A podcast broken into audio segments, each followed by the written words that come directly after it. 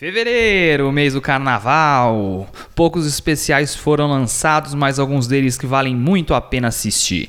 Teve um veterano da comédia mostrando o que é maturidade cômica no palco, um dos mais promissores comediantes da cena nova-iorquina mandando um especial muito redondo e um membro do SNL arrebentando no seu segundo especial.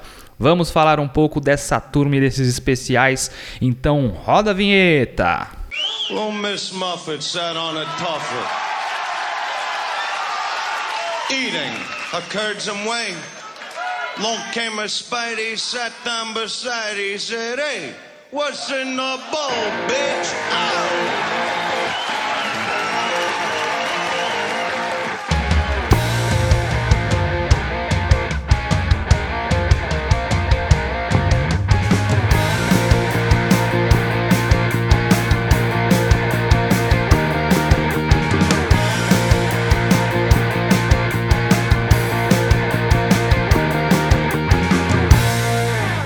Sejam bem-vindos ao seu futuro podcast de comédia favorito. Eu sou o Luan Ferré, este é o What's in the Ball, bitch.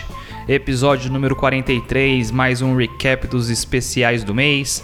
Falando dos especiais lançados em fevereiro. Não foram muitos especiais, então a seleção do nosso top 3 não foi tão difícil, mas rolaram algumas pérolas aí que vale a pena a gente comentar. Sem mais delongas, o primeiro especial que eu realmente gostei, lançado pela Netflix, o grande Tom Papa com You're Doing Great. Né? Esse que é um veteranaço da comédia, tá nativo aí há mais de 25 anos, tem no seu currículo uma centena aí de participações em programas de TV, em filmes, em compilados de comédia em geral, além de mais três ótimos especiais que eu recomendo muito que vocês assistam também né? Ele é um cara que faz uma comédia mais limpa, né? O que eles chamam lá de clean comedy, e sem muita apelação, sem muitos palavrões e também sem entrar muito em temas sensíveis, né? É realmente uma comédia mais despretensiosa. O que não é nenhum demérito, né? Porque é realmente uma comédia muito bem feita. Esse especial, ele resume muito bem o estilo né, do, do, do, Tom Papa, né? Como que ele se apresenta. Ele é um cara que tem uma preocupação muito grande com a escrita, né? Cada piada flui é, de uma forma muito diferente de, de alguns outros comediantes, né? Parece uma, uma crônica que ele, que ele tá falando, né? Você vê que ele tem uma métrica até meio poética, né? É claramente um cara que tem a preocupação de colocar né, o texto certinho, cada palavra no seu lugar. É até engraçado, né? Você perceber é, como existe é, as diferentes formas de apresentação do stand-up, né? É, então tem gente que que pega os tópicos e vai desenrolando no palco, é, outras pessoas gostam de improvisar no meio do, do show e outros eles vão se apegar necessariamente ao texto corrido, né? O cara que vai falar palavra por palavra o que ele tinha escrito e obviamente todas as formas são válidas desde que bem feitas, mas eu admiro bastante quem tem esse esmero com o texto como o Tom Papa tem. É, outra coisa muito interessante, né, é como ele consegue desenhar o cenário de cada piada, né, e te colocar dentro da perspectiva que ele criou de um jeito muito sutil, né. Ele tem um ritmo assim, é, é muito, é muito particular, né. É, é até é muito interessante de, de assistir, né? Todas as observações que ele faz, ele, elas têm uma carga descritiva muito interessante, né? É sempre um, um desenho de cenário muito, muito bem feito. E é um cara que consegue fazer isso tanto para as piadas mais observacionais quanto para o storytelling. E as duas seguindo mais ou menos o mesmo ritmo, dentro da mesma cadência. Você nem percebe quando ele transita de uma coisa para outra, né? As coisas acontecem num fluxo muito natural. E é um comediante absolutamente fluente, com uma oratória muito avançada. É, uma quantidade de recursos e de gatilhos muito grandes, muito bem utilizados cara domina a comédia, basicamente. Não tem nem muito o que falar. Tecnicamente, ele é um cara excepcional. E assim, por mais que a maior parte das piadas não sejam aquelas piadas hilárias que você vai dar gargalhada de tanto rir, né? Até porque não é o estilo dele, né? Ele é um cara mais, mais soltinho, assim, não é um cara que, que tem aquele punch gigantesco. É, são todas as piadas muito bem feitas, muito inteligentes. Tem uma parte até que ele arrisca um crowd work, né? E como é um cara muito seguro no palco, funciona muito bem. É, ele rola uma brincadeira com o cara, falando que o cara tá chapado e tal. E aí ele vai e volta algumas vezes nessa observação, faz um callback depois no final bem interessante. Então assim, não tem muito o que falar dele. É um cara que sabe exatamente o que ele está fazendo no palco. É um especial absolutamente sólido, né? Outra vez um especial que é matéria de, de comediante iniciante, então outra aula de como fazer comédia, é um objeto de estudo para você que está começando, porque realmente é uma escrita muito avançada, é um cara muito bom, né? Eu entendo você que não gosta muito desse estilo mais clean, que não gosta dessa comédia mais clássica, assim, de escrita, né? E vai dizer que não achou muita graça, as piadas, não achei nenhuma piada muito, muito boa e tal. É, não é, não é, ele não é esse cara, ele não tem esse estilo de, de ser o killer, né? No, no palco. Ele é um cara mais cadenciado, é, mais preocupado com, com essa escrita, né? E é um estilo diferente, tem gente que gosta, tem gente que não gosta, eu compreendo quem não gosta, mas não dá para dizer que o cara é ruim ou que a comédia dele é mal feita, porque é um trabalho realmente classe A. Assista esse especial, principalmente se você é comediante, tá bom? Parabéns ao Tom Papa, ótimo especial. O próximo que eu vou comentar foi lançado pelo YouTube né? Na verdade, lançado pela Comedy Central no YouTube e é do nosso grande amigo Sam Morrill com I Got This, né?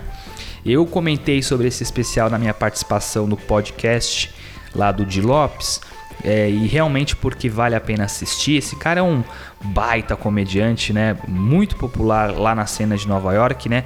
Acho que ele é um dos grandes destaques entre os regulars do Comedy Cellar. Né? Já tinha lançado é, dois outros especiais. Se eu não me engano, é um especial em um álbum, né? Mas eu sei que os dois estão disponíveis lá no Spotify. É, recomendo muito que se você é, tem um inglês bom, ouça esses dois é, especiais também, ou assista se você tiver é, conseguir achar em algum lugar. E agora ele lança mais uma vez uma hora dele pela Comedy Central. Na verdade são 47 minutos, né? Esses especiais são produzidos pela Comedy Central, ficam nessa casa aí dos 45, 50 minutos. É, e pela primeira vez, né, o, o, especial dele disponibilizado pelo YouTube, que é um avanço muito muito grande pra gente aqui no Brasil, né? Porque a Comedy Central lá fora, eles não disponibilizam os especiais deles. É, primeiro para quem é do Brasil e segundo para quem não tem a assinatura de TV a cabo, né? Então você acaba não conseguindo ter acesso aos especiais que eles fizeram.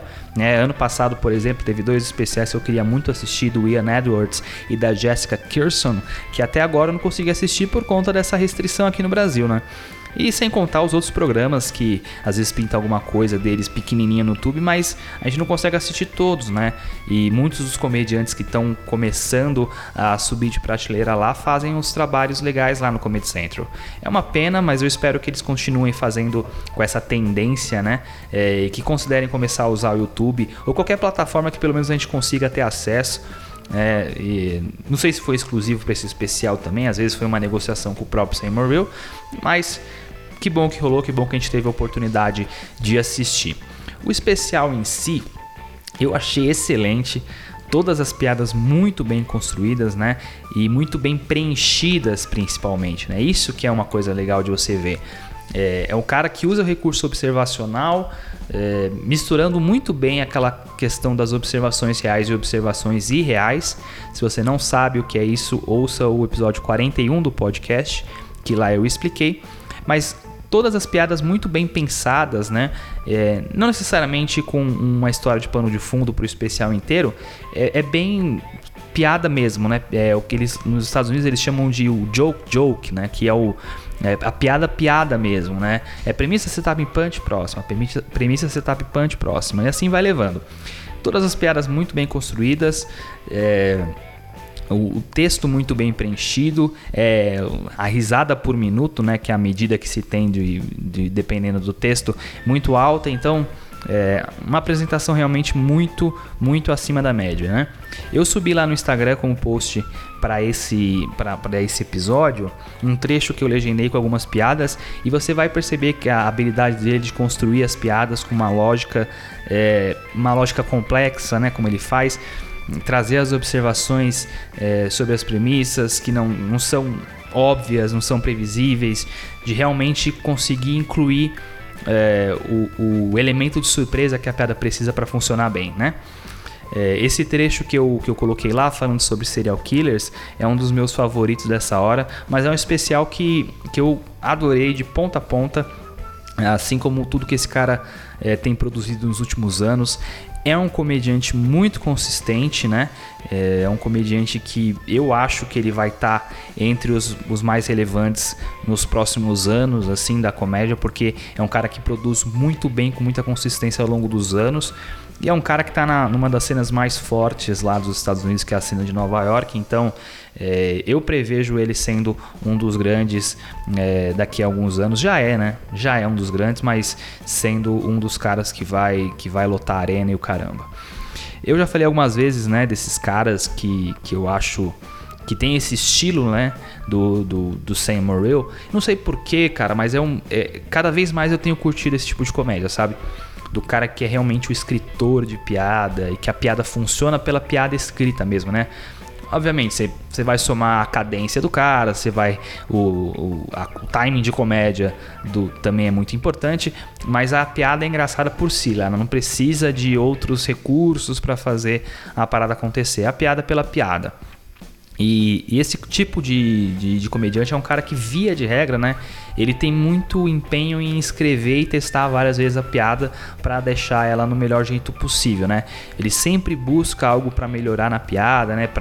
Para achar o punch com a estrutura mais enxuta possível, é, construir um texto que, que que ele consegue se manter engraçado durante todo o tempo, ou se não se manter engraçado, pelo menos se manter interessante durante todo o tempo, né? Eu já citei várias vezes esses caras que eu tenho gostado bastante, como o Mark Normand, o Dan Solder, o Tony Hinchcliffe. É, obviamente o Dave Attell, que é um dos maiores de todos os tempos, e cada vez mais eu tenho procurado coisa dele e, e, visto que, meu Deus, como esse cara é foda, como esse cara é foda e como esse cara ele é, como se diz lá, overrated, né? Que no Brasil a gente costuma chamar de subestimado, né? E, e realmente é um formato de escrita que eu gosto muito. São poucas as pessoas no Brasil que adotam isso, né? É, eu acho que para esse lado que de colocar empenho realmente no texto para deixar redondo assim, eu vejo poucos caras que fazem, né? Talvez a preocupação de volume impeça que eles façam isso. Essa é uma crítica que eu já faço há muito tempo, né? É, mas são outros fatores também, né?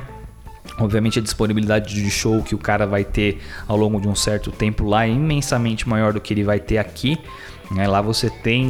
O cara consegue fazer 3, 4 comedy clubs no mesmo dia. Então. É, não tem como competir, mas mesmo assim é algo que falta no cenário brasileiro, né? Pelo menos na minha opinião, é a galera que, que trabalha bastante assim no texto para deixar ele 100% redondo, né? A galera que acaba fazendo isso é mais exceção do que regra, né? A gente vê muito texto no, no YouTube que nitidamente não, não teve não teve o esmero para ser trabalhado, né? Subiu de qualquer forma. A gente entende outros fatores que fazem com que isso aconteça, mas sempre vai ficar isso, essa crítica na minha cabeça, porque realmente pra, eu acho que para a gente chegar no nível de qualidade desses caras, a gente tem que minimamente seguir as boas práticas, né? Enfim, para você que é fã de comédia, é uma excelente opção. Se você não entende tão bem o inglês, ele tem as legendas inseridas em inglês, né? Tem um atrasozinho que atrapalha um pouco, né? É, eu fui notar isso depois que eu tinha assistido e quando eu fui ver a legenda ficava atrasando, aí não, não, ajuda muito, mas melhor do que nada. Tem as geradas automaticamente, mas que se você já viu legenda gerada automaticamente do YouTube sabe que não é nenhuma maravilha, mas é melhor que nada. E também tem a opção de traduzir automaticamente para o português, que aí quebra um galho se você seu inglês é muito limitado. É, obviamente você vai acabar perdendo muita coisa do especial, mas de novo, melhor que nada, né? E se o seu inglês está em dia, dá uma conferida lá no YouTube que tá bem legal esse especial. Beleza? E antes de vocês começarem a pedir nas minhas DMs, eu não vou legendar porra nenhuma, vocês que lutem. E o terceiro especial é do Pete Davidson com a Live from New York, né? O Pete que é um comediante que há anos faz parte do elenco do Saturday Night Live, participou de alguns filmes e séries ao longo dos anos também, participou de dois roasts, né, do, do Justin Bieber e do Rob Lowe, e esse é o segundo especial dele, né? E nitidamente uma evolução muito grande do último show para esse, né? Quem assistiu o primeiro show dele conseguiu perceber em todos os sentidos, né? Tanto a estética do show, a dinâmica da apresentação, né? Ele é um cara bem novo, né? Bem, bem novão mesmo, tem 26 anos, tem uma aquela imagem de molecão e tal, mas nesse especial você percebe uma, amadurecida muito grande em relação ao último especial dele, né? É, eu não sei se foi impressão minha, eu acho que, que muita gente deve ter percebido isso, mas eu vi uma influência muito grande do Dave Chappelle nesse show, né? Acho que tanto na construção das piadas, né, a cadência que ele faz o texto, a forma como ele começa o show é muito parecida com a forma que o Dave Chappelle começou o Sticking Stones. No final, quando aparecem os créditos com as fotos, é muito parecido com os, os especiais do Dave Chappelle. E, e eu achei, eu achei que aconteceu realmente uma influência forte em cima do, do, do Pitts em relação a isso, tá? E de novo, completamente diferente do cara que fez o primeiro especial dele. O primeiro especial dele chama SMD, é muito bom, SMD, né? E é muito bom mas ele, é, ele tá muito melhor agora em todos os sentidos, né? E outra influência que eu também percebi nele em algumas manias que ele tem no, nas horas que ele está contando as histórias é o do John Mulaney, né? Que é um cara que é muito brother dele. Tem, eles são, são amigos é, pessoais assim tal, andam muito tempo junto, apesar do estilo ser completamente diferente, né? Mas uh, eles têm, ele, ele, eu percebi que na forma de contar as histórias, ele pegou algumas maniazinhas, assim. Se você assistir ele depois assistir o John Mulaney, você vai perceber isso. Eu gostei bastante do especial em geral, eu achei realmente um ótimo trabalho, mas eu vejo um baita problema em relação a como ele conduziu algumas piadas e aqui eu vou dar uma explanada maior numa situação específica, né? para falar das questões do especial e depois dar um panorama sobre esse contexto de uma forma mais geral. Em 2018, é, ele fez uma piada com um candidato à Câmara dos Representantes americana, que é uma comparação bem grosseira à nossa Câmara dos Deputados aqui no Brasil.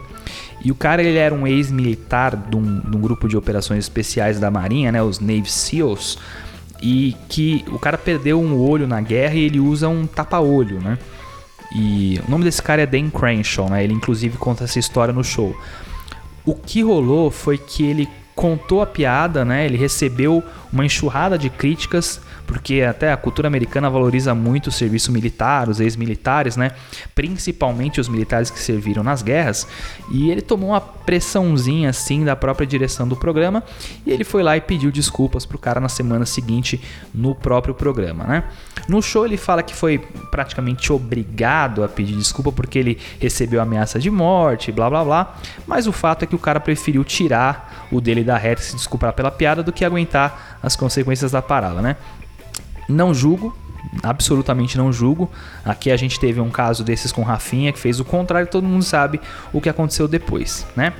Pois bem, é, pode ser que minha leitura não esteja 100% certa nesse ponto, mas eu acho que ele estendeu esse conservadorismo, entre aspas, para alguns trechos do espetáculo, né? principalmente para as duas principais histórias do show, pelo menos na minha visão, que é a do Louis C.K., que é aquele abre, né? Que ele conta de um desentendimento que eles tiveram porque o, o Pete estava fumando maconha no, no set, né? Aliás, boa parte das piadas são voltadas a, a isso, né? Ele tem aquela persona que eles chamam de stoner comic, né? Que é o, o, o cara meio maconheiro, né? Esse ser maconheiro faz parte da persona do cara. É, a gente vê isso nos Estados Unidos há muitos anos com o Cheech Chong, com o Joe Rogan, o Doug Benson, né, que é o maior exemplo disso. E aqui no Brasil você tem o Ventura, o Carvalho que estão fazendo essas, essa, botando dentro da, da própria persona essa questão. E ele conta essa, essa história com o Luis C.K., é, como o Luis C.K. ficou incomodado com isso, né? E depois veio o caso, o caso de assédio dele e tudo mais. E a outra história que é da Ariana Grande, né? Que foi noiva dele E para quem não conhece, né, o que aconteceu na história, eles terminaram logo depois da morte do Mac Miller, né, que, que é um outro cantor que teve uma overdose, que inicialmente foi reportada como acidental, mas outras fontes disseram que foi intencional com o objetivo de se suicidar. E ele e a Ariana namoraram por dois anos, né? E muita gente culpou o término do namoro pelo que aconteceu. E o Pete acabou se vendo no olho desse furacão. Eles acabaram terminando com ela depois vindo a público falar que a relação deles não era nada séria, etc, etc. Fez aquela música Thank You Next falando sobre ele. Enfim, ele conta até que bem essas duas histórias e ele cria muito uma tensão é, e que era ideal para que no punch, para que a piada atingisse o seu máximo, ele descesse a madeira, fechasse a piada ali em cima. Só que nos dois casos eu achei o punch tão brochado, sabe? É, para usar um termo americano, achei o punch bem baunilha, sabe? A piada termina meio que sem a pedrada que ela que precisava acontecer para que realmente ele tivesse o alívio da tensão que ele criou. Então, ao invés dele aliviar a tensão para gerar uma risada, ele dá uma, uma, um punchzinho fraco e brocha completamente a piada, pelo menos na minha opinião. Aqui o caminho cômico era claramente ser agressivo no final da piada. Claramente. Na minha visão, ele tinha que destruir os dois alvos da piada e sair como vilão, entre aspas, né? Não aliviar e sair como, nossa, como ele é um gentleman, não quis falar mal da ex dele, ou nossa, como ele é político, né? Não quis falar mal do Luis C.K. Aqui não era o caminho cômico, tá? O caminho que ele é, optou de ser político deixou a piada muito abaixo do que ela poderia ser. Tá? Eu consigo entender por que, que ele optou por esse caminho, talvez porque estava muito preocupado com a repercussão, né? principalmente no caso da, da, da ex-noiva dele, então é, não vai ofender a menina e tal, mas é, eu acho que faltou coragem para fechar essas piadas, principalmente por ele ser um cara de roast também, né? A gente nunca espera que o cara que, que, que tem esse estilo pise no freio nessa hora, né? Ainda mais com duas histórias incríveis dessa na mão. Não sei se foi o melhor caminho, também não condeno, porque tá na pele dele para aguentar o apedrejamento depois não deve ser muito fácil. É, tanto é que ninguém tá comentando no especial, não tá rolando polêmica nenhuma, né? E muito provavelmente se ele tivesse é, falando, né? Tivesse feito a piada dessa forma, todo mundo estaria é, falando nessa hora sobre isso. Eu, como fã de comédia, fiquei com uma pontinha de, de desapontamento em relação a isso, mas faz parte do jogo, né? O resto do show eu achei muito bom. Ele tem umas tiradas muito inteligentes, né? É, as, as outras tiradas dele são bem mais. É, tocando em, em, alguns temas mais sensíveis, assim, e sendo bem polêmico, mas de uma forma generalista, né? Sem muito alvo. Né? É, ele tem uma persona interessante, né? Como eu falei, combina bem com, com as visões que ele passa no texto. É, tem muita piada puxando para ironia, né? Outras caindo mais para aquela parada mais surreal. É um cara muito interessante, eu acho que ele vai evoluir bastante também. Tem muito potencial, esse especial é realmente muito bom.